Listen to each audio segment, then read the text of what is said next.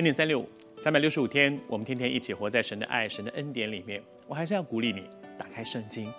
这段时间我们在分享的是雅各，在创世纪，我们现在分享大概在二十八章左右。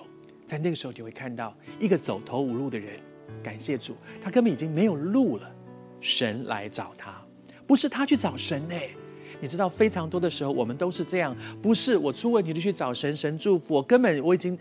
困难到软弱到失败到一个地步，我根本已经瘫在我的软弱里面，连祷告的力气都没有，都不知道该怎么祷告的时候，神来找你，神来找我，然后神在梦中给他非常多的祝福。我觉得中间有一个祝福是我好感动的，我还是要说，今天你可以和我一起领受圣经里面这一个祝福，因为主知道你需要，求主帮助你。主知道你需要，神对他说：“你无论往哪里去。”他跟雅各说：“雅各那时候恐怕觉得说啊，我当初在我爸妈家，我爸爸妈妈、我祖父都是哇，他们都是活在祝福里。我如果在那里就好了。”神跟他说：“不是的，我不是只在你家里的。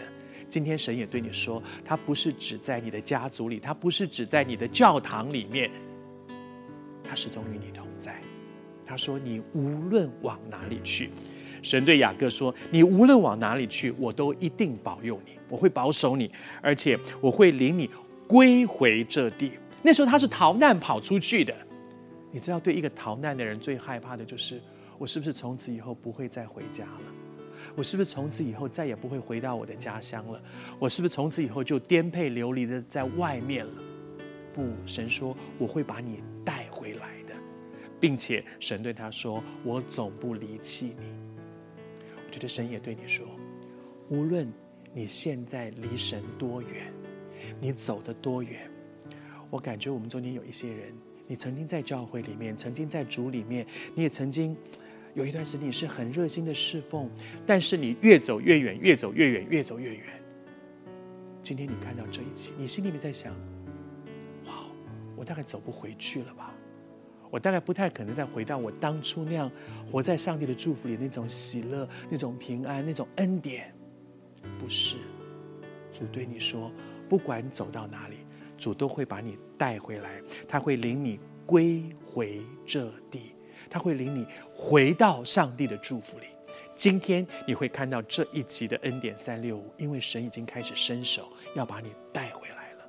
你说我走不回去，是你本来就走不回去。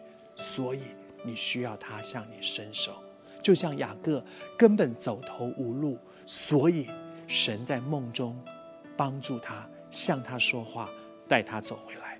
而且神跟他说：“我总不离弃你。”神就是对雅各说：“你现在虽然在逃难，不管你发生什么事，我始终是你的避难所，我始终是你的力量，我始终是你的帮助，我不会把你丢在那里不管你。”谢谢主，主也对你说，他不会离弃你。